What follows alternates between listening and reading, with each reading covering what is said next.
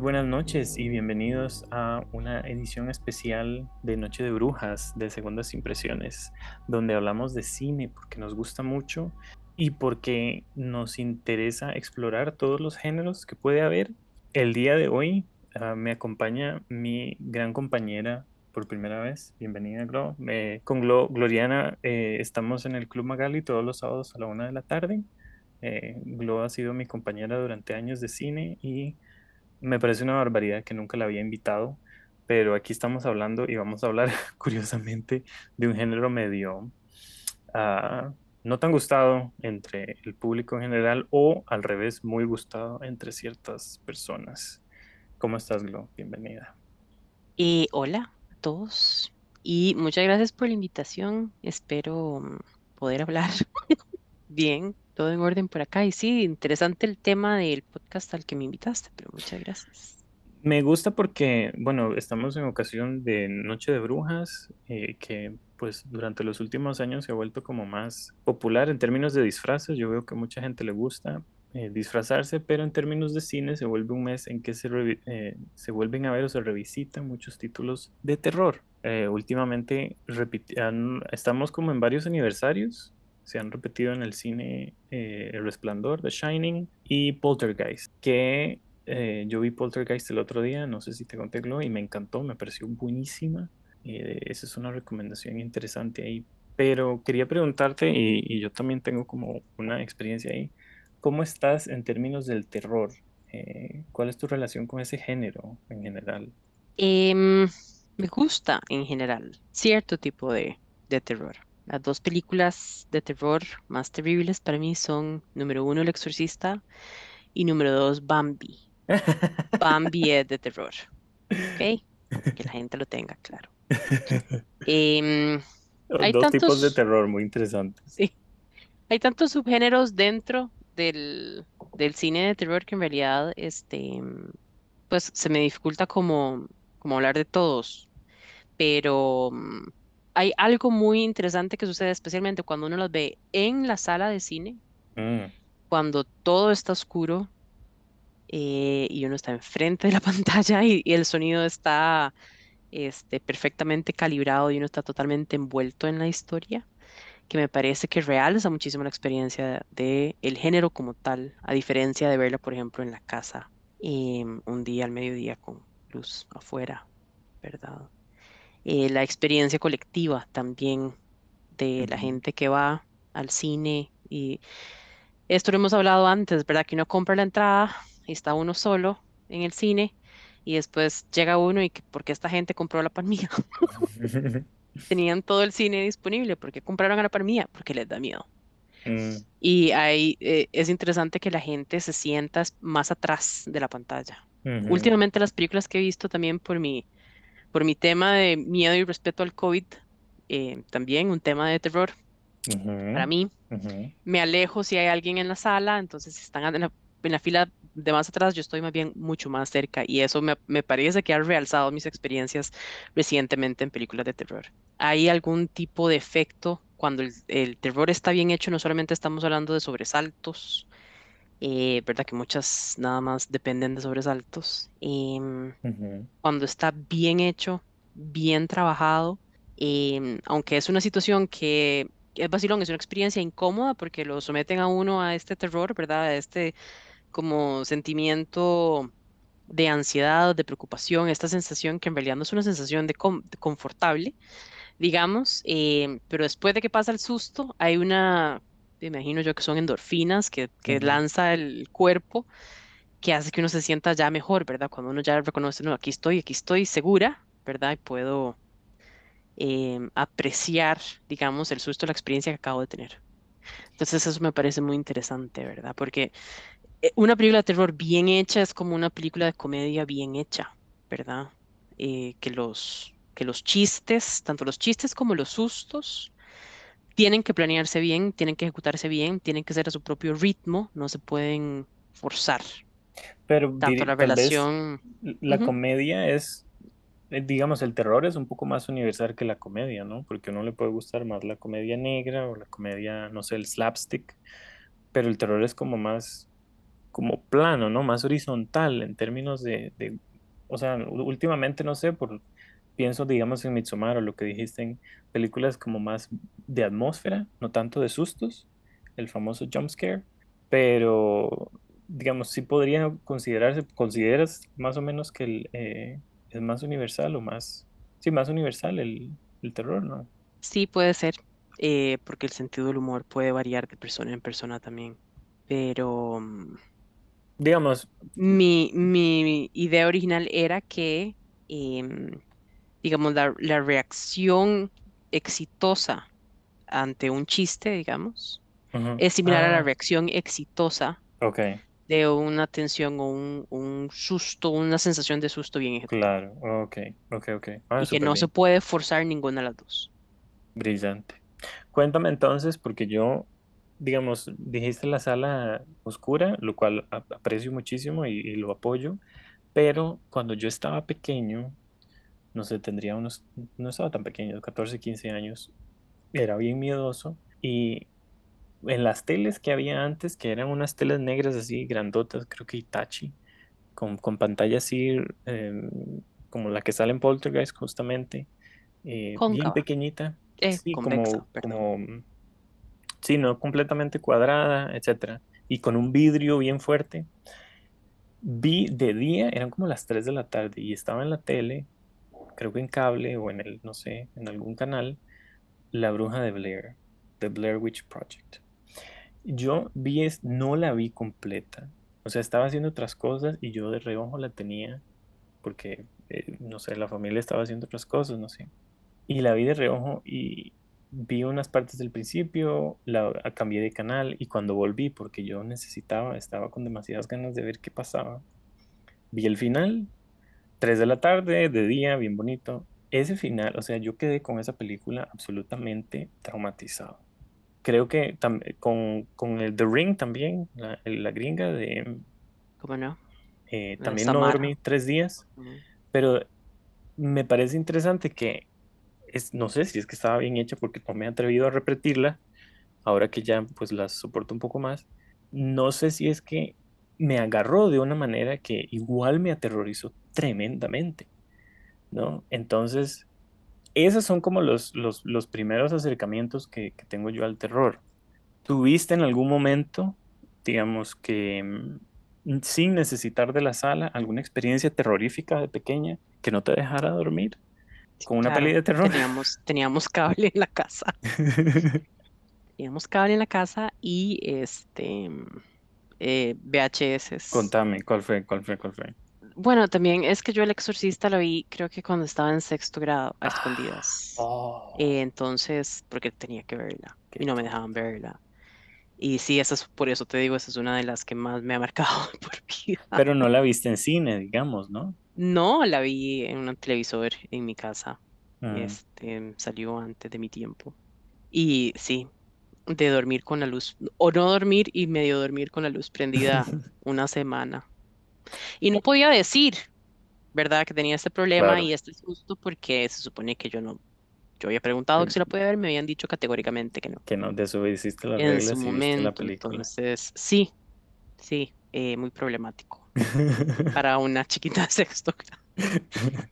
Bueno, Eso ¿ves? fue principalmente, no, y, y volviendo a Bambi, eh, es un trauma También, ok. existente desde el principio de Bambi, es terrorífico y, y me acuerdo de, esa, me- esa sí me acuerdo que fue en cine, no sé, esas películas Ah. animadas de Disney que han tirado cada cierto tiempo y mm, sí, no la pude disfrutar, Bueno, ese, ese es otro nada, tipo de terror, este, también súper personal, ¿no? Que, que, que le puede afectar a uno de maneras diferentes. ¿No te has atrevido a repetir Bambi, de casualidad? Em, no, No, no, no, no, ahí la tengo y le he dicho a mi mamá que necesito que por favor la vea conmigo para ver si, si logro, logro verla de nuevo y lo tenemos, lo tenemos pendiente. Ahora, Blair Witch, estaba tratando de acordarme qué año es, porque yo me acuerdo que yo fui acompañada de un adulto en ese momento a verla al Cine Magali en la noche Ah, wow. y me pareció muy buena en su momento también. Pero buena Em, de que te asustó terrorífica o sí, buena. Sí, buena, Ok. buen, no, en, en general todo, ¿verdad? Porque está hecha como si fuera found footage o efectivamente que esto, como lo mercadearon, estaba muy bien, Que fue una mucha historia gente pensó que era verdadera. real. Sí. exactamente. Entonces estaba como, como esos, esos chismes, ¿verdad? Esa bulla alrededor de la película y demás. Este, y de nuevo, verla, ¿verdad? En sala de cine, a oscuras, con gente, y las expresiones, reacciones de la gente, igual que se vuelve una experiencia colectiva y todo el mundo está tenso.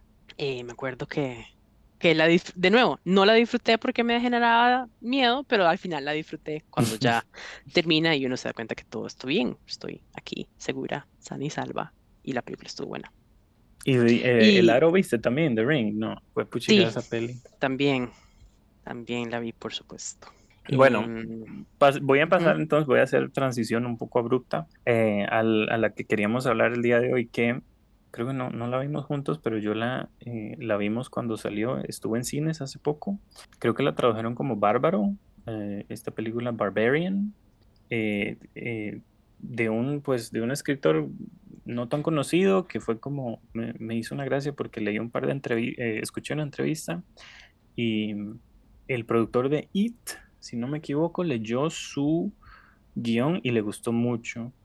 Y duraron varios años en producírsela completamente y en darle un presupuesto, pero que parece que el guion gustó mucho y mm, pudo filmarla de esa manera, la pudo financiar, ¿no? Entonces, creo que ese es uno de los eh, que se vendiera también el guion solito, creo que es uno de los puntos positivos de la película, que me parece que está muy bien hecha en ese aspecto. Ya vamos a decir por qué, pero me interesa porque uno ha sido un, un fenómeno eh, en los últimos dos días, estamos grabando esto después de unos tres días de que haya salido en digital, está en Star, Star Plus en este momento para Latinoamérica, salió en HBO Max en Estados Unidos y ha habido Y un... A ver, te sí, interrumpo ahí porque en el Reino Unido está ah, en Disney Plus. ah, ok, imagínate. O sea, un desastre. Muy apropiado. eh, porque creo que era de Fox y como Disney compró Fox, entonces ahora las propiedades que antes eran de Fox, ahora Disney las distribuye y es un colocho ahí temático interesantísimo. Ha, ha habido un poco de controversia también porque parece que no la quieren sacar en digital, en, perdón, en físico, en DVD Blu-ray, eh, lo cual me parece una barbaridad porque aquí apoyamos mucho el- la cuestión física de coleccionar películas. al Pero bueno, 110%. sí. Em, Barbarian. Nada más para comentar que los que nos están escuchando es que ojalá la puedan ver porque este fue el enganche que nosotros dijimos y que pues yo me lo yo me yo me lo creí.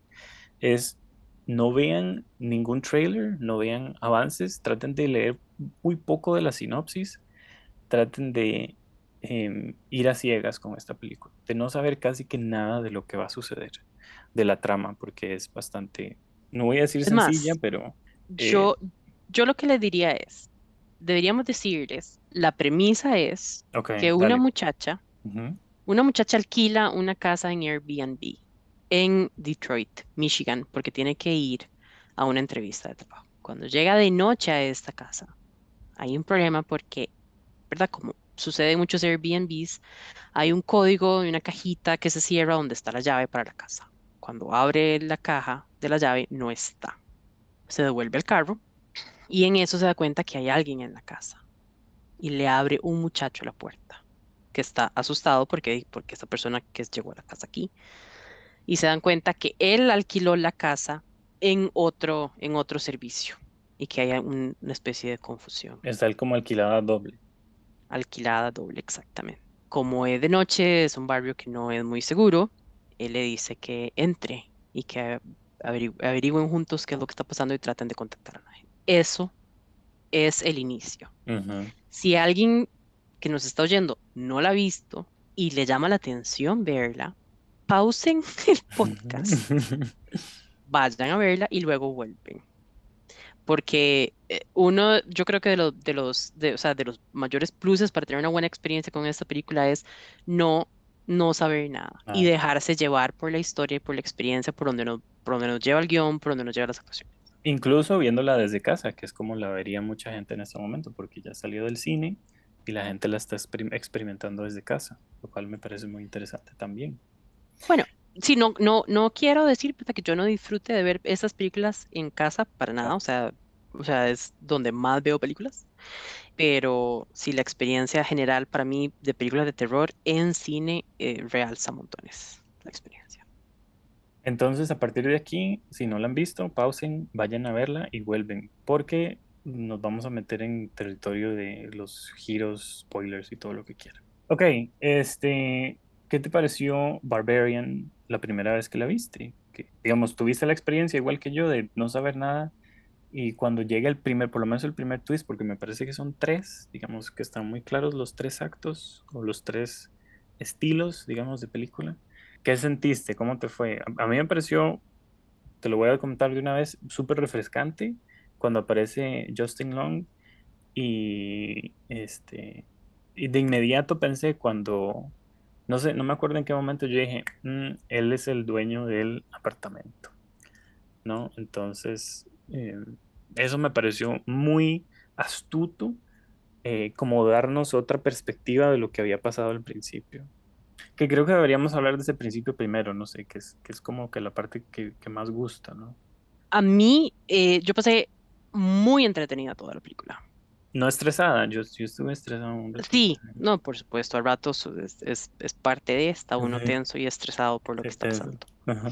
Em, pero verdaderamente sí, eh, la disfruté.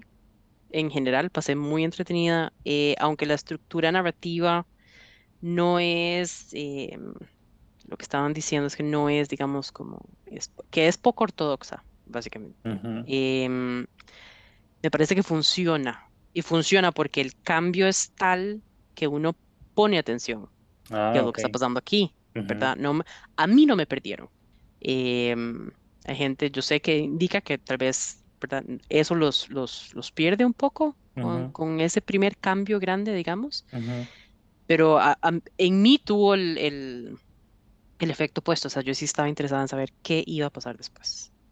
No, ¿y por qué hizo este cambio? Porque yo te voy a decir también, yo quedé como, wow, ¿qué está haciendo este director aquí? ¿A dónde nos está llevando? ¿Por qué estamos aquí? En vez de perderme, me pasó lo mismo, que es como me enganchó más. Y yo dije, ¿qué- ¿a dónde vas? O sea, Ujú. no sé a dónde me vas a llevar esta historia, lo cual me pareció súper, sí, refrescante y eh, digno de verse en pantalla, ¿no? Y de no haber sabido por qué sucedió. Porque creo que, que el trailer sí sale Justin Long, entonces uno más o menos en el cerebro está esperando a que aparezca, mientras que cuando aparece por sorpresa es como lo sacan a uno de cierta mood, de cierta atmósfera que tiene la peli para luego decir, ¿por qué me estás cambiando este personaje principal? ¿Qué- ¿A dónde me llevas? Sí, Ese nos, tipo nos de cosas pasan, inesperadas son, agradezco mucho, digamos, en el cine.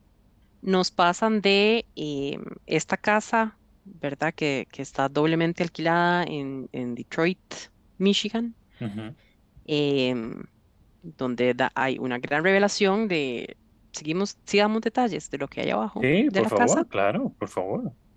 Inmediatamente hay un corte abrupto y aparecemos en este, el Pacific Coast Highway, que es esta carretera muy famosa en el Pacífico de los Estados Unidos, en California. Eh, y está Justin Long, eh, el personaje de él, AJ, manejando un, un, des- un carro descapotable, Sí, ¿verdad? Descapotado, cantando feliz, gracias, un convertible. Eh, entonces el, el cambio es muy, muy abrupto. Porque es muy feliz, o sea, venimos de, de la Y la canción es, sí, Sí, como el- el- la sospecha que hay entre ella y él, porque, o sea, la sospecha que tiene uno del personaje de Bill Skarsgård es tremenda y, y de, pues del susto principal, ¿no? Eh, tal vez, ah, tal vez me estoy adelantando un poco. Hablemos de esa primera parte y luego volvemos a ok. Justin Long. La primera parte, ¿verdad? Una vez que ella ingresa, se- ella sí vuelve a ver el, el, el, el barrio y se da cuenta que sí es, no es, no es, no es, no debería estar yo aquí, es poco seguro, no hay nadie. Ingresa a la casa, el personaje de Bill Skarsgård, quien por supuesto los aquí aprobamos de todos los Skarsgård, yo creo. El personaje de él se llama Keith, ¿verdad? Y entonces es este hombre, pues, alto, atractivo, Bill Skarsgård el, eh, es It, ¿verdad? El payaso Pennywise en las dos películas. claro que ese también es como un chiste interno, ¿verdad? Porque uno está como, lo asocia con Pennywise, lo asocia como con el villano, ¿no? Y em, ingresa a la casa y entonces empiezan a revisar a ver si puede eh, encontrar tal vez un hotel disponible, porque llaman a, la empresa de los alquileres y no les contestan. Entonces no lo pueden definir por ese lado. Em, y cuando está llamando para ver si hay campo en los hoteles, no hay. Y Keith eh, o Bill Skarsgård le dice, ah, es que hay una, una convención, o conferencia y todo, todos los hoteles están, están ocupados. Muy adecuado todo. Eso me parece interesante, el montón de clichés que vamos poniendo el guion, como, ay, están atrapados y no pueden ir a ningún lugar, como todas las excusas propias del género terror bien, bien utilizados, porque si no, no habría película, ¿no? Entonces, esa cuestión de buscar las excusas de manera interesante para poder desarrollar tu historia, mucha gente no le gustará, pero es como, ese es el género y así es como construyes esta historia, lo cual me parece interesante también. Y esta primera parte es lo primero que él escribió, que Craig, eh, perdón, Zach Krieger. Zach Krieger, ajá, Krieger, Krieger. O Krieger, yo, yo creo que es Krieger, pero... Ok. digámosle Zach, entonces. Em, él se lee un libro que se llama The Gift of Fear o El Regalo del Miedo, de un señor que se llama Gavin de Becker, que es un consultor de eh, seguridad. Tiene una empresa grandísima, ha escrito múltiples libros, da muchísimas asesorías, este, etc. Y hay un capítulo especialmente que está escrito para mujeres, en donde em, indica a las mujeres, ¿verdad?, que tienen que hacerle caso a sus instintos em, de lo que ven, la gente con la que hablan, etcétera, para, para mantenerse seguras, ¿verdad? Entonces da ejemplos, por ejemplo, de pequeños red flags o ¿verdad? banderines rojos o alertas. Esto es el libro. El libro, sí, el capítulo. Ajá. Que registra, que una mujer normalmente registra instintivamente de que algo no está bien, ¿verdad? Pero que eh, o sea, subconscientemente o hemos sido condicionadas más bien a, em, a, tapar, eso o a ignorar eso, ¿verdad? Em, no digamos que algo no está bien porque eh, más bien eh, vamos a quedar como viejas necias, ¿verdad? Mm, mm. Entonces, dice, ¿verdad? Por ejemplo, em, algo que, que esté fuera de lugar como que el, hombre con, el que estás teniendo una conversación de un momento a otro cambia un tema de conversación que es no sexual y te mete un tema sexual dentro de la conversación, ¿verdad? O un tacto o un toque, digamos, ¿verdad? Te toca la rodilla o te toca el brazo de una manera inesperada, ¿verdad? Que, se siente, que no se siente eh, como lo más adecuado en la situación. Entonces, lo que se le ocurrió después de leer ese capítulo es bueno, número uno, él nunca se había preocupado por eso. Entonces habla sobre lo que es el privilegio masculino o el privilegio de ser hombre, que nunca eh, sentirían, ¿verdad?, que tienen que poner atención a estas alertas. Entonces... Esta intuición femenina. Correcto. Okay. Entonces, que es el ejemplo, ¿verdad?, de que si más bien fuera, fuera Keith el que llega, a la casa y ya Tess, que es el personaje eh, principal femenino, ya está en la casa y ella le dice, entre para ver qué hacemos, eh, Keith no hubiera dudado y entra directamente. Así como Tess más bien, eh, perdón, en, contraposición con, con, Tess, que más bien no quiere entrar, ¿verdad? Y está mm. preocupada, no debería entrar. ¿Por qué? Porque este hombre, ¿verdad? Más alto que yo, más fuerte que yo, este, que podría, poder, que podría pasar ahí adentro, ¿verdad? Entonces, él escribe su primer propósito es nada más escribir una escena en donde pueda meterle bastante de estos red flags o estos, estas alertas, digamos, entre un hombre y una mujer, que el hombre no vería necesariamente como algo malo de lo que está haciendo, este, pero la mujer estaría registrando estas pequeñas alertas. Y juega así con su público, porque el público también las está registrando, ¿verdad? Entonces está, está generando eh, esa expectativa o ese sentimiento de que algo no está bien y este Keith, ¿verdad? ¿Será que le va a hacer algo a Tess? Porque esta es una película de terror y algo, algo claramente que, no, que no va a estar bien va a pasar. No, y le ofrece vino y le dice como, tal vez podrías tomar o está cerrada o ya la voy a abrir. Eh, él... O sea, él, él está incitando un montón de cosas y ella sospecha, sospecha, y de pronto sí cede y de pronto no. Muy interesante eh, la Em- conversación em- que tienen también entre ellos. empieza, digamos, él casi que le insiste y le coge las maletas y la- las mete dentro de la casa, Sí. ¿verdad? Entonces es algo que tal vez igual él no vea como algo preocupante, pero ella lo ve como algo preocupante. O cuando le dice eh, cuál es Uno su lo ve como algo preocupante. cuando le dice cuál es su nombre, ella le dice Tess, y le dice, ay, qué lindo nombre tenés, ¿verdad? Es como, eso está un poco raro. Como que hay ciertos límites, tal vez que no le está respetando, ¿verdad? Y que, eh, pero está, está escrito de una manera que perfectamente juega de las dos maneras, que uno lo puede ver, esto se ve, se siente medio malicioso, pero por otro lado, esta persona puede ser nada más un hombre bueno, ¿verdad? Que está haciendo las cosas como, como siente que deberían ser, pero no con un fin malicioso, que eso es, eso es muy, me gusta de la película, ¿verdad? Porque uno ve a Bill Skarsgård y uno dice, "Mm, esto no está bien, No digamos, confío. él le ofrece té, ella no quiere té, le dice que no y pa, le pone una taza de té, ¿verdad? Sí, Em, el famoso, digamos, entre comillas, mansplaining, pero como imponiéndole cosas a ella. Que, que en sí mismo es un tipo de terror, ¿no? Es un tipo de... ah, la cuestión red flag o la cuestión instintiva, es decir, no quiero esto, pero igual me lo estás imponiendo. Entonces, ¿qué debo hacer al respecto? Eh, ese tipo de cosas me parece muy interesante en una dinámica que uno piensa que es, o sea, está dentro del género, pero la película misma no, como que no se hunde en el terror primero. Primero juega con eso, juega con esa conversación que ellos tienen, juega con ah, la cuestión lluvia de afuera, lo que te dije antes, los, los clichés del género, pero utilizados a su favor para crear este tipo de dinámica interesante que se siente terrorífica por ser muy cercano a la realidad, sin necesariamente adentrarse en el jump scare, el mucho susto, ¿no? Hay una tensión inmediata que, tiene, que surge de la sinopsis, que entonces se refleja en cada acción que toma él y en cada decisión que toma ella a la hora de ceder o no. Porque me acuerdo, o sea, uno dice siempre en las películas de terror, el personaje era un estúpido porque como van lentísimo, ¿no? Bajan al sótano y bajan lentísimo, o, es como, salga de ahí, eh, uno que le grita en la pantalla cuando está viendo ese tipo de películas. Aquí ella como que tiene ese tipo de instintos, ¿no? Y, y es astuta, por lo menos hasta cierto punto. Sí, no, de hecho, digamos, me gusta el ejemplo de la taza de té porque uno sabe como mujer, ¿verdad? Que uno no va a aceptar eh, un líquido para beber eh, de un De desconocido sin haber visto si le puso algo adentro o no. Mm, ¿verdad? Eh, que las mujeres que están oyendo este podcast se van a sentir identificadas. Em, a un hombre, no sé, si es algo que le preocupa o no, que deje su trago en la mesa, se vaya al baño y después vuelve y siga tomándose, siga tomándose el trago, ¿verdad? Em, pero entonces se enfoca la taza y lo vemos, ¿verdad?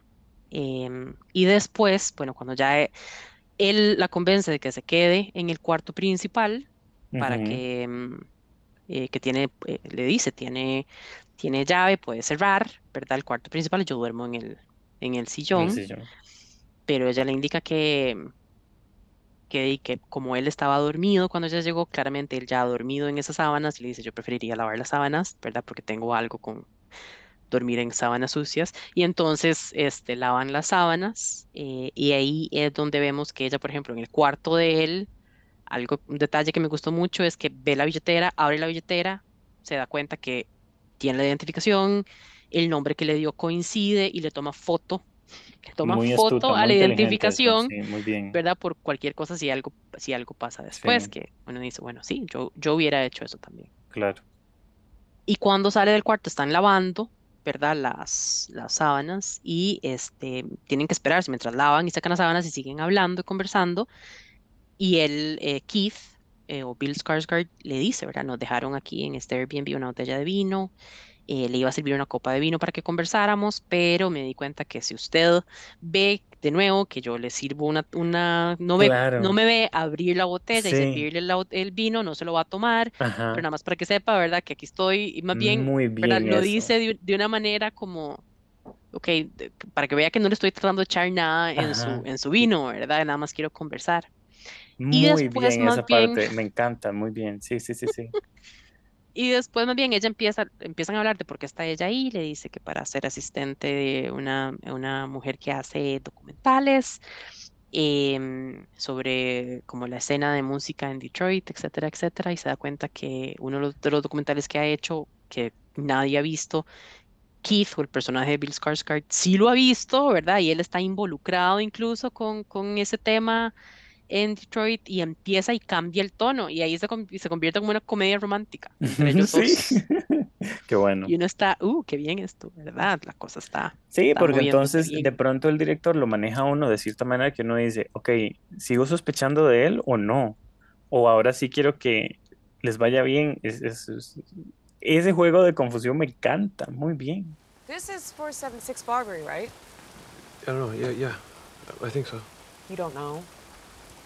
No, I don't live here. I'm renting this place. It's the middle of the night. I don't have it top of my head, the address. No, I, I'm renting this place. What? Are you, are you sure you have the right place? Yeah. I booked it like a month ago. This is unbelievable. What am I supposed to do? I don't know. I don't know. Why don't you Why don't you come inside, and we'll call these idiots.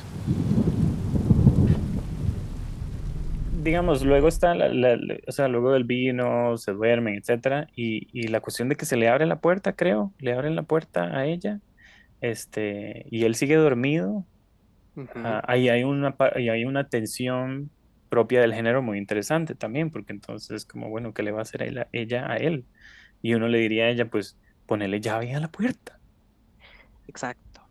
Ella, y también nos, nos ponen que el personaje de Keith está como pegando gritos, está teniendo como una pesadilla, y es de esas personas que cuando tiene pesadillas habla y como se queja y todo, y entonces este, ella se acerca, lo despierta, más bien lo asusta a él de que ella lo está acercándose ya, ¿verdad? Seguro en una madrugada, lo despierta y le dice que qué está haciendo usted aquí, que, que, ¿verdad? Eh, que si está loca. Y ella le dice, no, no, no, no, perdón, perdón, pero es que usted me abrió la puerta. Y él, no, no, yo no le abrí la puerta a su cuarto. Luego hace el Em, cambio y la- ella se duerme y ya despierta tranquila, lo cual me pareció muy interesante de decir, ok, bueno, no pasó nada ahí. ¿Qué más vas a hacer, no? Por lo menos en mi caso me despierta curiosidad de decir, ok, si no pasó nada esa noche, ¿por qué me sigues eh, haciendo como cortes hacia el día, ¿no? E- Ese tipo de cortes me parecen interesantes, como el abrupto a que sea de día y decir, todo bien, sigamos, ¿no? ¿Cómo hacemos, digamos, a la hora de terminar esa parte? Porque entonces ya luego encuentra ella el sótano y está pues la cámara, toda esta cuestión eh, en, el- en el sótano. Y él, a él lo atacan, ¿no? Eh, que es como el primer susto, eh, que es ya con la cuestión más genérica y todo. ¿Cómo hacemos con Bill Skarsgård que al final el, el que muere, eh, que muere de primero, es el que era así realmente bueno? O sea, es interesante eso, ¿no? Decirle como, ok, se muere el bueno, pero viene Justin Long, que entonces, creo que lo dijiste, maneja la cuestión comedia también, terror comedia, porque este hijo de su madre empieza a medir qué tanto más mide la propiedad para vender, para poder venderla más cara. Ese tipo de comedia eh, física, mm, ¿qué qué otra palabra podríamos usar? Como de un imbécil, de un asshole, me parece interesante también, porque entonces uno dice como, vaya, encuentre el sótano para que también lo maten a usted. Ahí quiero tocar dos temas. El primer tema es, ¿por qué es que Bill Skarsgård o Keith decide bajar al sótano que, se, que encontró Tess, ¿verdad? Ujú. Encontró este, este sótano, este pasadizo, hay una puerta que se abre y queda atrapada en el sótano, quiero agregar eso. Este, y se topa un cuarto terrible, em, donde hay una cama, Una cama con un, sangre y una cámara un bucket, un balde ahí balde. Ajá. y una, y una cámara con trípode. Y ella se da inmediatamente cuenta eh, de lo que es ese cuarto, ¿verdad? O lo que implica e- ese, ese cuarto, lo que ha pasado en ese cuarto. Em, se queda atrapada en el, en el sótano y este, trata de, trata de salir, pero, pero no puede. Y la llave del, de la casa la tiene ella porque luego de la entrevista llegó ella primero. Y Keith le había dicho cuando llegues, porfa, poneme la llave en el lockbox para que cuando yo llegue pueda abrir. Entonces em, se da cuenta que, que Keith em, llega, ¿verdad? Eh, porque hay una ventanita chiquitita en el sótano que no, que no puede abrir bien. Entre los dos pueden forzarla que se abra un poquito y ella le pasa la llave. Ella está eh, aterrorizada y cuando sube le dice, le dice que vio este cuarto espantoso, el sótano y que se tienen que ir ya de esa casa, ¿verdad? Ya va inmediatamente a coger sus cosas e irse. Y entonces él le dice que disculpe que no está reaccionando igual que ella ante esto, porque él no lo ha visto. Entonces, que quiere ir a verlo, a ver qué es lo que está pasando, ¿verdad? Que le cuiden a más la puerta del sótano para que no se le cierre y no, no, no quede encerrado. Como ver para creer. Exactamente. Entonces, es que es uno de los subtemas para mí de esta película muy importante, que es el creerle a las mujeres. Él le está diciendo básicamente a ella, eh, no, no, no te creo porque necesito filtrarlo primero por mi experiencia y por mis ojos para ver si lo que me estás diciendo vos eh, me suena, me suena que es lo que es. Estás el, el, famoso overreacting, estás reaccionando histéricamente. Como si estuvieras histérica, exactamente. Que es, aquí eh, después lo hacemos más bien, o, eh, el, tema se vuelve a tocar, como lo vemos más adelante, con la actriz que más bien está denunciando a Justin Long, o al, AJ era el nombre del personaje, de violación, mm. ¿verdad? O de agresión sexual. No, y luego ella con los policías al final, ¿verdad? Este, que le dicen como, ay, ¿qué, qué, qué le pasa a usted? Casi que le dicen vieja loca, ¿no? Y ella está Sí, exactamente, y la ven, la ven sucia y la ven que sale de, la, casa como loca y, asumen que, bueno, que está Básicamente o algo, ¿verdad? Que puede ser una indigente que está pasando un mal rato, entonces no, no le creen que tienen que tomar acción sobre lo que está pasando en esa casa. Y mm, entonces sí, Bill Skarsgård baja, ve y Pero curioso, esa cuestión, el, el, porque ah, bueno, yo acabo de decir que es como el, el, hombre bueno ahí, el bueno de la peli, que muere, si se quiere, pero no está exento de su experiencia como hombre, ¿no? Hombre masculino, si se quiere así, decirlo así. El, ah, por más bueno que sea, como que eh, él como personaje está escrito de una manera tradicional como para subrayar ese tipo de temas, ¿no? Entonces, como buen hombre, o sea, buen personaje, él, como personaje, pero al mismo tiempo no se escapa de estas eh, cuestiones históricas, si se quiere. Él, al final, que creíamos que era una amenaza para Tess, resulta ser el hombre que es la menor amenaza mm.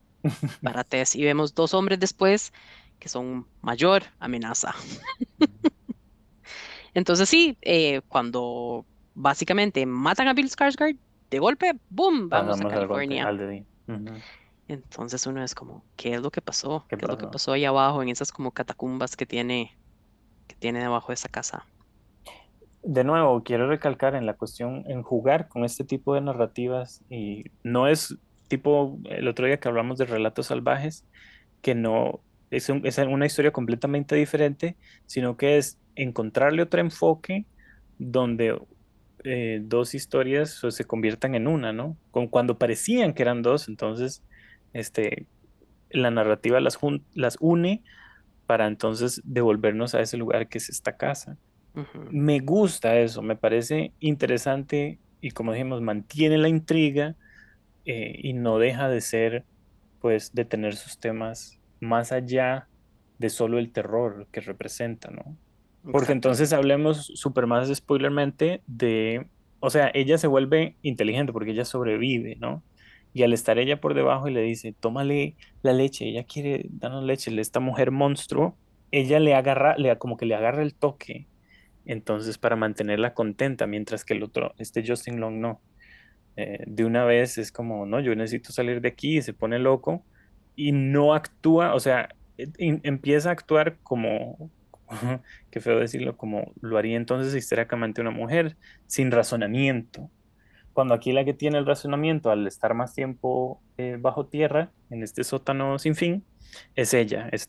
Eh, la cuestión imagen de, la leche, que luego lo explica en el tercer acto, ¿Cómo te fue con ese, con, e- con esa, esa- por por lo menos ese, esa secuencia que más rápidamente bajamos al... Porque esa es otra, o sea, nos hace el cambio eh, hacia el día y todo, pero no dura mucho en volver a la casa, o sea, rápidamente volvemos a la casa y continuamos la historia que estábamos viendo.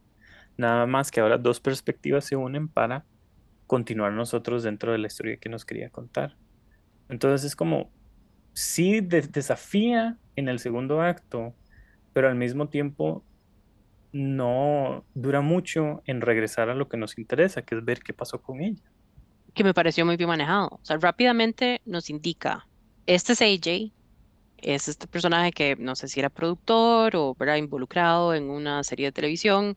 Nos damos cuenta que una actriz eh, lo está denunciando y entonces básicamente le dicen, usted ya no va a poder trabajar en, en, este, en esto, no tienes ya este trabajo, no, no se va a seguir en este proyecto con usted. Nos damos cuenta entonces que va a donde su, su- la persona que le maneja sus finanzas le dice que, que está con un montón de, de deudas porque tiene estos juicios y más bien va a demandarla a ella, ¿verdad? Por este, eh, denuncias falsas, etcétera, y necesita plata, que se va a quedar en la quiebra rápidamente en unos meses. Entonces le dice, puede tal vez vender sus propiedades en, en Detroit, Michigan. Y rápidamente nos damos cuenta que entonces él es el dueño de la es casa y ujú. ¡boom! nos devuelve a, a la casa este, en Detroit. Y, y lo vemos a él, ¿verdad? Él es la, en contrapo- es la contraposición de Tess. Tess es una mujer hipervigilante, ¿verdad? Em, de sus, de, de, su ambiente, de las posibles amenazas. eh, y sí, claramente vemos, ella aquí es la persona más inteligente que se da cuenta cómo es que debo, eh, qué es lo que debo hacer para sobrevivir aquí abajo, ¿verdad? Y de hecho lo vemos porque cuando, eh, creo que son dos semanas lo que pasa eh, desde que eh, corta, ¿verdad? Que matan a Bill Skarsgård y este, hasta que llega eh, Justin Long o AJ a la casa. Y se la topa. Han pasado dos semanas, dos semanas ha sobrevivido ahí abajo con Increíble. este... mm, Oh, qué no sé, barbaridad. si- no sé si decimos trigger warning aquí, ¿verdad? Eh, porque esta película eh, toca temas terribles de El violación, detonante. incesto, este, el detonante, gracias, em, ¿verdad? Porque en realidad el monstruo de, de es- de esta película que se llama Mother o Mamá eh, es en sí una víctima también de, de, cosas espeluznantes y terribles em, que le han hecho como es. ¿Quieres hablar de Detroit de una vez? ¿Quieres como hablar de la ciudad? Es parte de... Es, es interesante porque, ¿verdad? Detroit, ciertas partes de Detroit eh, han quedado en, en el completo abandono. em, eh, es una historia un poco complicada, pero son varias familias y lo vemos en, el, en un flashback, que esa, Ujú. esa parte de ese flashback me parece magistralmente ¿Cómo? filmado. Ah, de verdad, ok. Sí, es de las partes que más miedo me dieron. Ah, wow, Y es en, en un flashback a los 80, Pues, en por- donde más bien... ahí yo quedé un poquito más confundido, tal vez por no entender tanto la historia de Detroit, entonces no tuve esa misma reacción que tuviste. Qué interesante. es eh, Detroit en realidad era, una ciudad, ¿verdad? Que con el boom de los, de los, de los carros y de Ford y de las líneas de producción, este, fue sumamente em, em, prolífica industrialmente, ¿no? Eh, y recibió un montón de gente de diferentes lugares que empezaron eh, pues a habitar ahí, trabajar ahí, muchas familias, eh, y se, se genera, ¿verdad? De lo que estos grupos de personas causan escuelas, ¿verdad? Teatros, cines, porque había una gran, una gran población este, de gente trabajando. Y después, bueno, hay, hay unos problemas este, en general grandes de corrupción, de política, en donde em, se roban, em, ¿verdad? Plata de, de- que deberían ir para cosas de la ciudad em, la seguridad empieza a decaer, familias se empiezan a ir en números masivos, ¿verdad? Porque se acaban los trabajos, trabajos para estas eh, fábricas eh, ¿Cuándo fue esto? subcontratan, creo que, si no me equivoco, a partir de los 80. Ok. Eh, empiezan más bien a producir este, estas fábricas, eh, hacer el, Claro, es el flashback, perdón, los 80, sí. Eh, Los, trabajos se van de ahí a lugares donde la, la manufactura es, es más, más económica.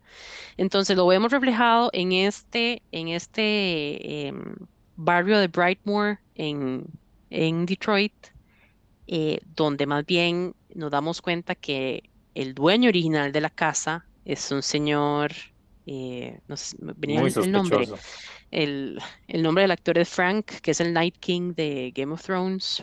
Ah, sí. Em, y em, el vecino le dice, bueno, todas las casas están muy bonitas, ¿verdad? Es como, como el zacate todo verde, recortado, familias eh, viviendo en este montón de casitas y le dicen, no, ya nosotros mañana vamos a poner el rótulo de que se vende porque este, este barrio no le está yendo nada bien y nos tenemos que ir ahorita. Y entonces le pregunta al, a Frank, digámosle, que si él se va a ir y él le dice, no, yo nunca me voy a ir de aquí. Este flashback la, eh, cambia la cámara, ¿verdad? Y vemos más bien a este señor sospechoso que va a una tienda y empieza a, a pedir sábanas plásticas. Y dice que es que va, va a haber un nacimiento y le empiezan a dar mantillas y le dan el video, el video de cómo Sí. amamantar a, a un bebé, que es el video que después vemos en el Que presente, vemos eh, abajo. sí. que la madre está viendo, ¿verdad? Eh, pero lo que me parece a mí terrible, terrible, terrible es que este, este señor Frank ve a una mujer en un vestido amarillo y nos damos cuenta que las empieza a acosar y la empieza a seguir. Ujú, La manera en la que eso está filmado y la música que usa, ujú, ujú. o sea, yo no sé si, si su- mi sensación fue de pesadilla. Mm, Y como wow. vemos la facilidad con la que básicamente se pone a un uniforme, casa. un uniforme como de la empresa del- de, de luz, ¿verdad? Que da luz en la zona y le dice que tiene que revisar ciertas cosas y ella lo deja pasar. Lo deja pasar, Y sí. vemos nada más que le quita el cierre a la ventana del baño y se va terrible, de terror. No nos enseña nada más. Después, Sí. pum, nos vuelve, nos vuelve al, al presente, nos vuelve a la casa, pero ya sabemos qué tipo de persona de Frank, ¿verdad? Terrible. Este, ter- o sea, eso, eso, el elemento de la maldad existente, especialmente en hombres así, ¿verdad? Es, es el aspecto para mí más real y más terrorífico de la película. Muy interesante y te voy a poner esto, la cuestión de la maldad existente durante el día, en plena luz del día, afuera, yendo al supermercado, cuando la mujer lo atiende, le dice, ah, puedes usar estos pañales. Eso me pareció una manera interesantísima de tratar de romper la tensión, pero uno que es espectador sabe que pues algo malo está pasando, pero esta señora no sospecha nada en el supermercado y le recomienda aquí, le recomienda allá, y que luego vaya y sigue esta mujer, que, que sí me parece que el ángulo de la cámara está súper bien hecho, contrapuesto, o sea, el mal en plena luz del día, contrapuesto con el mal, entre comillas, abajo en mera oscuridad, ¿no? Se, que es el masculino arriba y el femenino abajo. Eso me parece muy interesante. Em, como ese paralelismo que puede haber o, o no sé, no sé ni cómo llamarle, que, que uno piensa que el mal está en la oscuridad, claramente puede estarlo, pero también arriba. Y es, da- por lo menos lo que me dices, da más miedo el que está arriba, en plena luz del día, eh, porque puede hacer más daño sin que uno se dé cuenta. Y esto es algo también que comentamos, yo creo, en algún momento en el club, ¿verdad? Si, si ustedes le- les preguntan a sus amigas, hermanas, etcétera, las experiencias que han tenido caminando en la calle, ¿verdad? De hombres que, que se le han acercado a uno, eh, ¿verdad? Abierto los pantalones enfrente de uno, eh, o carros sospechosos que han llegado eh, cerca, ¿verdad? O sea, uno, o sea, muchas de nosotras hemos tenido esas experiencias y yo creo que sabemos exactamente a lo que nos referimos y por eso yo creo que se siente ese, ter- ese terror eh, porque es algo que pasa, ¿verdad? Tristemente. Así que yo lo sentí muy real y me di cuenta Mm, eh, porque vemos en algún momento un indigente que más bien se supone que tiene que dar susto, ¿verdad? Que es un indigente que le grita a Tess en un momento dado, la persigue y le dice que se Ah, salga de esa casa, que tiene que irse de esa casa. Sí, sí, sí, sí. Este, pero no, no, o sea, no, él, él le dice a ese indigente que la, la madre no es lo más malo que vive en esa casa. Mm, Y nos damos cuenta que es Frank, ¿verdad? Que es el que ha raptado a estas mujeres, eh, las ha violado N veces, las filma. Y una de las cosas también que, o sea, que, que- que me generó náuseas eran los nombres de los cassettes de, de. VHS que tiene Frank cuando ya llega, llega AJ y lo encuentra. Es terrible. Los nombres son terribles. No, No sé si me acuerdo de decir. ninguno. Sí, dale, dale, no- Había uno que decía Yellow Dress o el vestido El amarillo, vestido que vemos que AJ se lo encuentra en, Sí. en el cuarto. Em, había una que decía em, pelirroja. Mm. Había una que decía Screamer. Había otro que decía eh, Puker o que vomitaba. La gritona la es, verdaderamente enfermizo. Esa Sí. parte es totalmente enfermiza. Ahora, ¿cómo hacemos con ese que me parece, no se podría ser falla narrativa, que nada más llega y, y saca la pistola? O sea, ¿qué está pasando con él ahí? Sí, ahí, ahí lo interesante, ¿verdad? Es que hasta cierto punto, conforme nos vamos dando cuenta también que AJ en realidad sí es culpable de la Ajá, violación a la, a la muchacha, le. Porque al principio es correcto, Sí. porque al principio es como, ¿verdad? Esta vieja que me está haciendo esto, me está destruyendo mi, mi carrera, etcétera, etcétera. Ujú. Este, pero después como vemos, como, como habla y habla con su amigo en el bar, por ejemplo, y lo que le dice, le- el amigo le pregunta, ¿qué fue lo que pasó de verdad? Y él dice, no, no, mira, ella lo disfrutó, nada más tenía que persuadirla. Ese Ujú. tipo de, de- de comentarios, ¿verdad? Que inmediatamente uno se da cuenta que mm, la cosa no está bien. Y le dice como, sí, pero tal vez un poco lo hice, pero no fue tanto. Como, por Ujú. favor, o sea. Y vemos cuando llega a este cuarto, se escapa de Mother, ¿verdad? De la madre, de las catacumbas y, y está corriendo en la oscuridad y se topa este cuarto, que vemos que la madre incluso cuando ve que se está acercando a este cuarto, retrocede y retrocede con miedo. mm, Este, y él sí, entra y ve a Frank, ¿verdad? Al principio cree que Frank es, es eh, también una víctima de, de la madre y que está ahí, que no se puede mover y que lo va a salvar.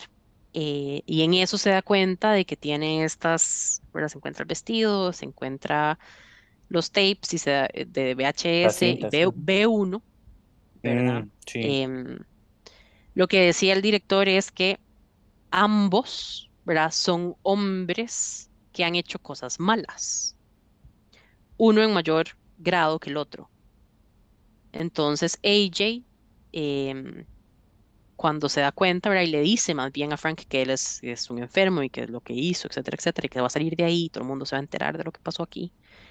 Este Frank coge la pistola, pues ya es, es una persona eh, de que está como, que- como inválida, ¿verdad? En la, en la cama, sin poder moverse, lo, lo, lo pintan ya en, como en En las últimas últimas. etapas, y saca la pistola y sí se, se dispara, se, Sí. sí, a, sí mismo, trigger warning o detonante ahí. Em, y no a AJ, a mí eso me llamó la atención, Sí, pero a tal vez es nada más que, pues yo decía, ¿por qué no mata a AJ más bien? ¿Verdad? Tal vez No como sé. para decir, no quiero que nadie me acuse, porque como ya él me descubrió, entonces no quiero como hacer nada más. No sé, Podría eso me, ser, me a mí me me, a mí me generó a mí un también una incertidumbre también Sí. eso. Este, pero lo que nos quería dar a entender es, ¿verdad? Que AJ en algún momento dice, ¿verdad? No sé si soy mala persona o una buena persona que hizo algo malo Mm, uf, antes de escaparse em, de la casa. sí, hablemos de ese final, sí, que porque supongo que es lo que es lo más genérico, si se quiere, al final, y la cuestión de el gran final o la persecución o que ya haya más como más movimiento y que ya se ha visto la madre monstruo entre comillas en su totalidad. Quiero Sí, decir que que cuando vuelvo cuando lo mismo. sí, dale. Perdón, creo que ya te lo he mencionado varias veces, que muchas veces lo que más disfruto yo es cuando no se ve bien Claro. qué es y la expectativa que eso genera en uno ese sentimiento. Una El vez que ya es efecto- revelado normalmente, Ujú. el efecto Jaws, El efecto Jaws, claramente. Sí, sí, sí, sí. este, y una vez que ya se revela, ¿verdad? Eh, cu- Cuesta un poco, ya no tiene, ya no tiene como el mismo efecto. Ef- Jaws, Pero acá- Jaws, el tiburón de Steven Spielberg, ¿verdad? Que no vemos al Tiburón tiburón durante casi toda la primera hora o hora y media de la peli. Que, que eh, le fue bien en presupuesto, pero al mismo tiempo crea más tensión al uno no ver exactamente, no saber exactamente con qué estás lidiando. Y fue básicamente por error, porque Bruce, el, el, El modelo del, del tiburón no servía. Tenía problemas mecánicos, Una maravilla. pero lo, lo funciona, lo maneja de una manera que hasta- o sea, es lo más Sí, efectivo para Sí, mí. muy efectivo. Ujú. Entonces, pero nos damos cuenta que al final, o sea, eh, Mother o Madre, lo que era el monstruo de ahí abajo, no es el monstruo principal. El monstruo principal es Frank, ¿verdad? En, es- en ese caso. Y todos Em, los demás, por extensión, Justin Long. Y si se quiere, Bill Skarsgård también, al- no, al final, Bill Skarsgård no era amenaza. Todo bien, lo rescatamos. Lo Sí, claro. Sí. Pero el hecho de que uno crea que sí, eh, me parece a mí que es eh, eh, ejemplo de un guion bien escrito Mm. y de una, de un papel bien actuado. No, y Justin Long cuando la empuja a ella, este, que es como ya el epítome de, cero personajes, sino nada más como instinto de un ser hijo de puta, em, que la empuja completamente, yo dije, o sea, bye, chao con este personaje. Queda cero que no nos puede redimir del todo.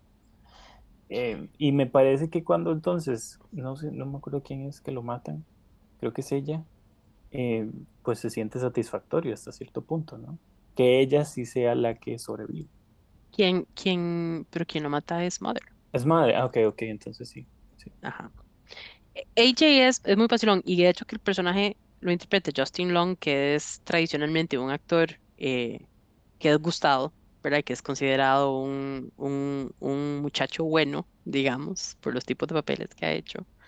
Está, está, está también, eh, me parece que el casting está perfecto, porque uno al principio es como, bueno, puede ser que tal vez no le haya hecho eso a la, a la actriz, ¿verdad? Y Mm, después te das duda, cuenta claro. que, ¿verdad? Y, y trae muchísimo, muchísimo de los tonos cómicos cuando está midiendo Sí, el, lo que encontró en el, en el sótano para ver si eso le agrega más metros a, a su propiedad y la puede vender más cara. Eh, le, le infunde mucho humor. Esta película tiene momentos de muchísimo humor, de yo- que yo me reí mucho, Sí. y esto tiene que ver con que Zack, ¿verdad? El director, guionista, eh, también viene de, un, de una tropa de, de, de sketch comedy mm, em, y trabaja en comedia muchos años con, con un grupo de, de amigos, ¿verdad? Entonces le infunde humor que me parece que también hace que la película sea más llevadera. Porque Y si toda la el- película fuera oscura, Y yo te voy a decir que lo eleva, cansado. eleva el terror, porque entonces uno puede como desahogarse con esa risa para entonces entrarle a las escenas de, de miedo, si se quiere, como con más ganas, ¿no? Porque entonces es, eh, la vida da risa, pero al mismo tiempo las cuestiones trágicas están ahí. Entonces me Ujú. gusta ese balance que le hacen. Y quería agregarte nada más ahí la, el, cómo filma a Justin Long, eh, como los filma ellos, a Tess y a Bill Skarsgård, em, en la primera parte los filma como más cálidos, como con más primeros planos, más encerrados. Y me parece que a Justin Long, porque la cámara está muy bien puesta eh, para filmar dentro de esta casita pequeña, eh, utiliza bien los espacios, lo filma como más en tomas em, eh, eh, como amplias, como que sintiéndose él en poder de la casa, como él es el dueño, eh, siento que hay tomas más amplias en, su secuencia a la hora de estar dentro de la casa y eso me parece muy interesante, como em, la sensación de poder que él tiene sobre la casa, entonces lo demuestra con las imágenes. Mientras que el primero son ellos y como son, pues están ahí, eh, maneja la cámara de manera diferente. Y quisiera repetirla como para analizar eso mejor, pero sí noté un- una manera diferente en, cómo filma y coloca a Justin Long en el espacio de la casa, sobre todo porque se siente dueño del lugar y a la hora de pues medirlo y todo, a uno le da risa, pero su sentido de poder crece, ¿no? En lugar de sentir miedo. Y creo que eso está eh, expresado a través de la cámara muy bien también. Sí, concuerdo. De hecho, digamos, en contraposición con Tess, ¿verdad? Que es esta mujer hipervigilante, cuidadosa, este, de que tengo que, tengo que ver qué es lo que, qué es lo mejor para mi supervivencia. Él, desde que lo vemos, es una persona que me tiene exceso de confianza en sí, exceso de confianza en sí mismo, este, sumamente empoderado, ¿verdad? Y eh, lo vemos desde el primer momento en donde trata de, bajar al, al sótano y empieza a gritar cosas de que él es un hombre y que tiene un arma y que, que están haciendo ahí, porque al principio cree que cuando llega a la casa y ve las valijas de los otros dos, cree que tiene gente que más bien se está quedando ahí de gratis, para que tiene squatters. Em, y la cámara lo enfoca diferente, definitivamente. Curioso también con el flashback a los 80 del este villano, el, del malo, malo, malo. Lo filma creo que con ojo de pez, si no me equivoco. El, este lente que hace como que todo se vea más amplio. eh, como amplio, o, o me equivoco, no estoy seguro. No me acuerdo de Creo que utiliza un lente diferente, ¿no? A la hora de filmarlo a él. Entonces, al mismo, o sea, la cámara me está diciendo, eh, me está dando pistas de qué está pasando aquí, ¿no? De cómo cada personaje se comporta dentro de la historia y cómo em, se ve reflejado eh, con la personalidad o que, con qué rol van a tener dentro de la narrativa. Y eso me parece eh, también que, que- que me quiero rescatárselo a- a al director Zack, que no sabemos Krieger o Krieger, ah, Que ese es su primer para ser este, primerizo, exacto. o sea, está- largometraje, está, muy exacto. bien. Uh, hey. Uh, the laundry's still in wash. Um, uh, but I thought, um, well, I'm wide awake, so, so I, um, it's gonna be a bit nut. I thought I'm gonna have some of this here wine, but I, didn't want to open it uh, before um, you, got out of the shower because I, I noticed you didn't drink your tea. And would, well, I totally get that, by the way. I mean, you don't know me, and, and, this is a really weird situation. It makes total sense. Um, but I thought that, um, you know, you might want some of this. But if I open it while you weren't here, that, um, that, um, I'm, I'm, I'm, I'm sorry, I'm rambling. Jesus Christ. Um, I thought you wouldn't want any if you didn't see me open it. So I waited. Él menciona, ¿verdad? eh, Sus, sus influencias, menciona Sam Raimi, em, menciona una, una película austriaca em, que se llama Angst, que dice que es de las películas más terribles que ha visto. Entonces él, él indica, ¿verdad? Digamos, la escena de, de, o el flashback, lo filma, dice que inspirado en, en Angst, ¿verdad? O las tomas de, de las catacumbas ahí, eh, no sé si son catacumbas, pero yo les digo catacumbas. eh, Catacumbas se, se inspira, por ejemplo, en Sam Raimi, Raimi, ¿verdad? Entonces, él, y lo ha mencionado libremente, o sea, se, se roba, digamos, o Sí. copia ciertas, ciertas cosas, pero em, en general yo creo que la propuesta que nos da es algo diferente, con un nivel de ori- originalidad eh, importante. Y em, ese final, sí, como decís vos, AJ en las catacumbas sin querer le dispara a Tess, número uno, Cierto. ¿verdad? Y después dice que tiene que, tiene que tratar de salvarla y que no se preocupe, que van a salir de ahí. Este, y después cuando vemos efectivamente que para salvarse él, porque la madre los está persiguiendo, dice que tiene que sacrificar a Tess para que le dé tiempo a él de correr, Ujú. eh, nos damos cuenta de que claramente no va a haber redención para esta persona y esta, esta, esta persona no, no es buena persona que hizo algo malo, sino que en el fondo es una mala persona. Em, entonces sí, es, ese último acto, digamos, se Termina un poco abrupto también, si se quiere, se ¿no? puede sentir un, un poco abrupto, digamos, en cuanto al tono que llevaba en las otras partes.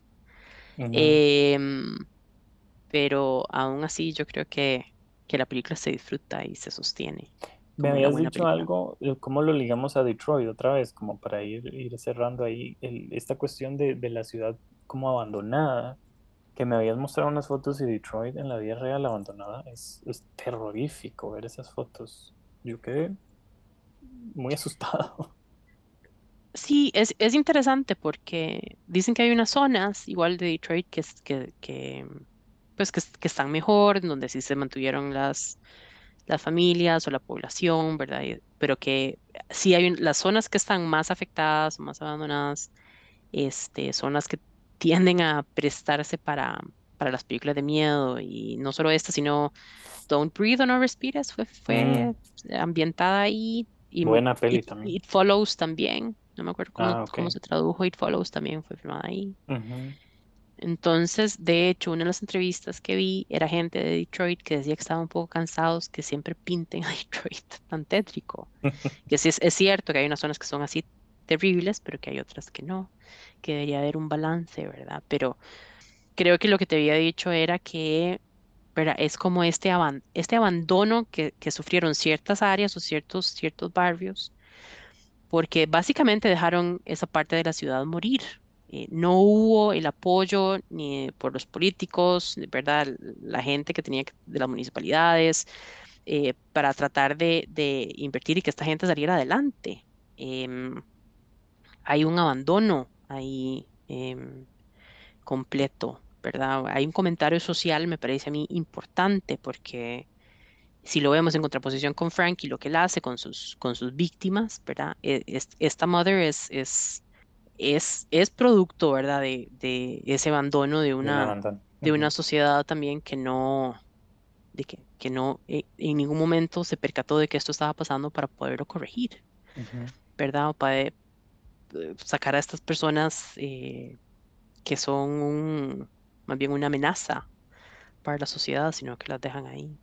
Y lo vemos también con la escena de los policías, ¿verdad? Ujú, Que ujú. no, que deberían estar ahí para proteger y servir, y eso es lo último que estaban haciendo. Entonces, eh, yo creo que le infunde ahí un comentario social también interesante y por eso es que decide ambientarla. No, y es interesante el paralelismo, paralelismo de la madre, la Mother Monster, con eh, ella al final hablando con los policías, que está sucia, está sudada, ¿no? Eh, una imagen parecida a la que tiene ella, que entonces es completamente rechazada, ¿no? Eh, la cuestión de la suciedad, la cuestión de la oscuridad, la cuestión de eh, la desesperación, de no tener sentido en lo que hablas, ¿no? interesante ese paralelismo que se me acaba de ocurrir y que la ma- mother sea este mecanismo narrativo pero al mismo tiempo ah, metafórico social sin que sea necesariamente muy evidente o digamos condescendiente que le diga a uno esto está mal esto está re mal ah, que sea muy evidente no o, muy como in your face eh, sino que se, se vuelve algo que forma parte de la narrativa como aislada de la peli, pero al mismo tiempo tiene capas de significación.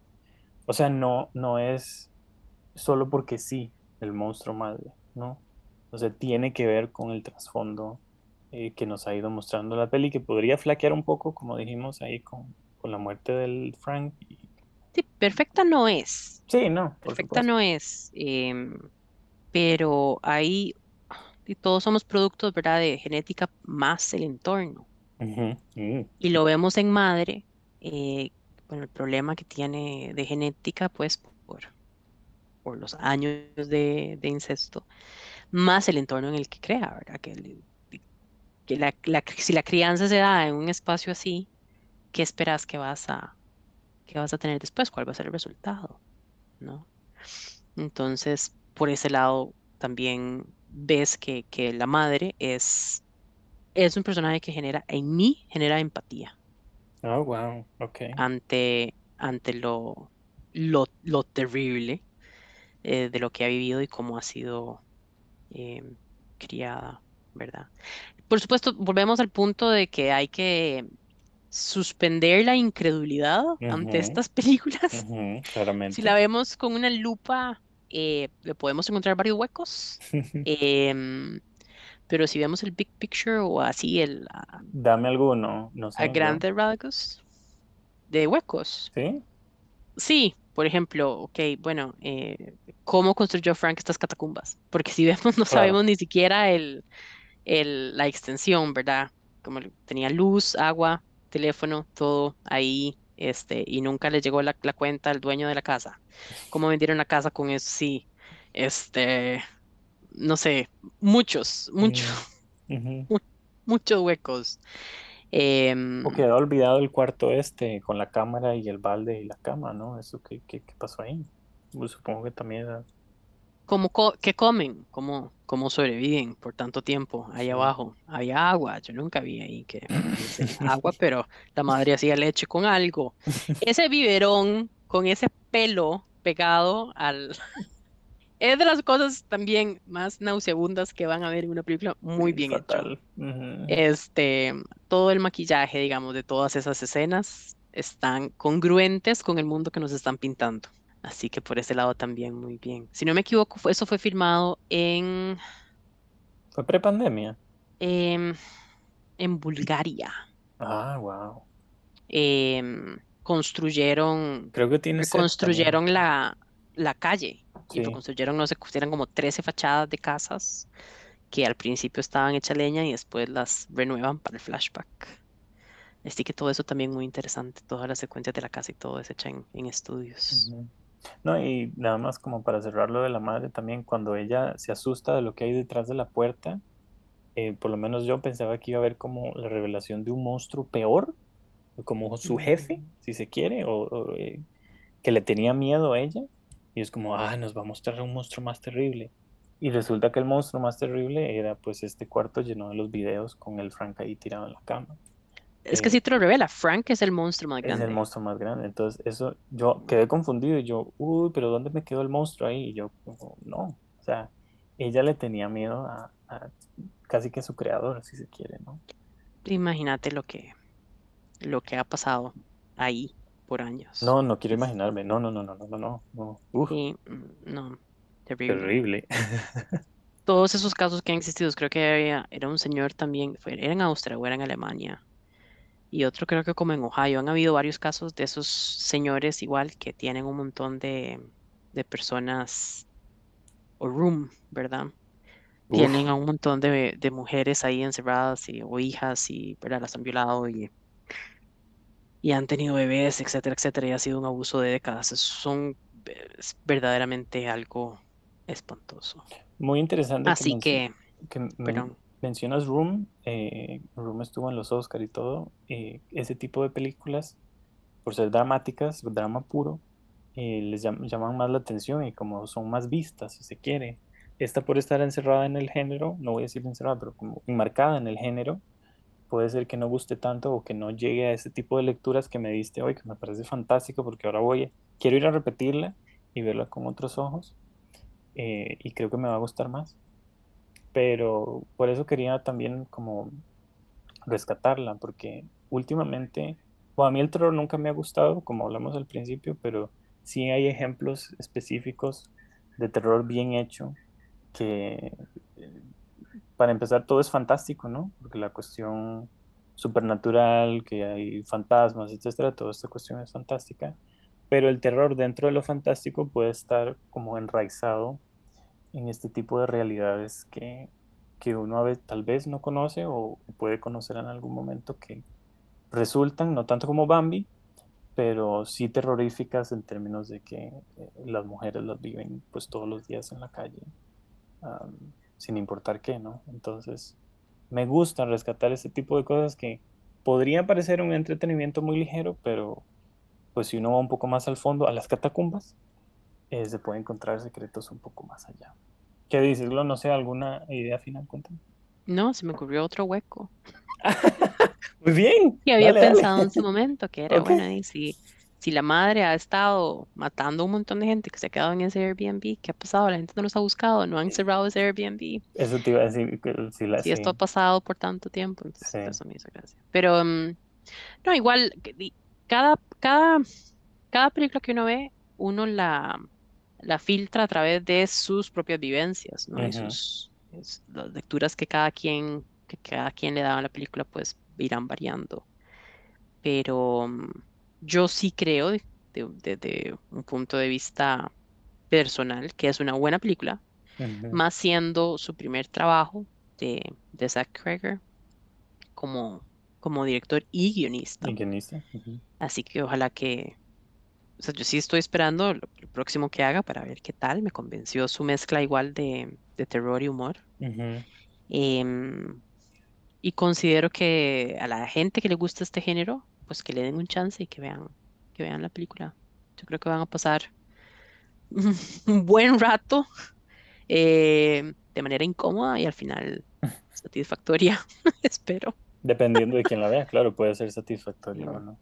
Y la cuestión es su Exacto. versión de género también, porque no lo, está sub- no lo subvierte porque utiliza los, los clichés, del, clichés del género, pero al mismo tiempo sí, lo que dijiste, una originalidad importante, interesante dentro de eh, su propia historia que puede ser que ya hayamos visto un montón de veces, pero por esos, esas pequeñas gotas de originalidad y de, de dónde viene el director es que pues realzan una película como esta entre el millón de películas de terror que salen todos los años. ¿verdad? Ok, muchas gracias, Glo. Eh, creo que podemos terminar el día de hoy, eh, o la noche de hoy, porque estamos grabando de noche para conmemorar así el, el, terror de las noches. Eh, y nada, muchas gracias. Espero que volvamos a conversar en un futuro y, y, y nos escuchamos la próxima. Pues muchísimas gracias por invitarme y buenas noches. Buenas noches. Nos vemos. Chao.